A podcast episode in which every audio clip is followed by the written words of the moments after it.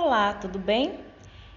Eu trago para vocês nesse podcast a síntese do filme Vista Minha Pele. O filme Vista Minha Pele, ele estreou em 2008. É uma divertida paródia da realidade brasileira. Serve de material básico para discussão sobre racismo e preconceito em sala de aula. Nesta história invertida, os negros são a classe dominante e os brancos foram escravizados.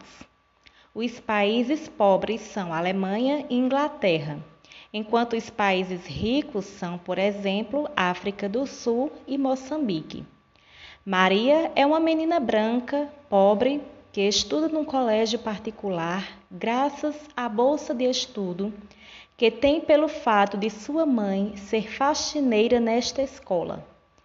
A maioria de seus colegas a hostilizam por sua cor e por sua condição social. Com exceção de sua amiga Luana, filha de um diplomata, que por ter morado em países pobres, possui uma visão mais abrangente da realidade.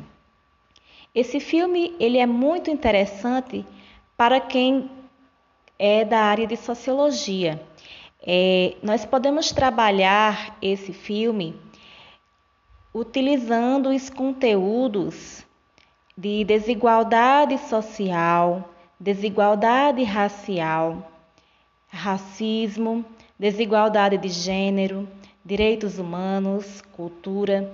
Então, são vários conteúdos que podem ser trabalhados na disciplina de sociologia utilizando esse filme.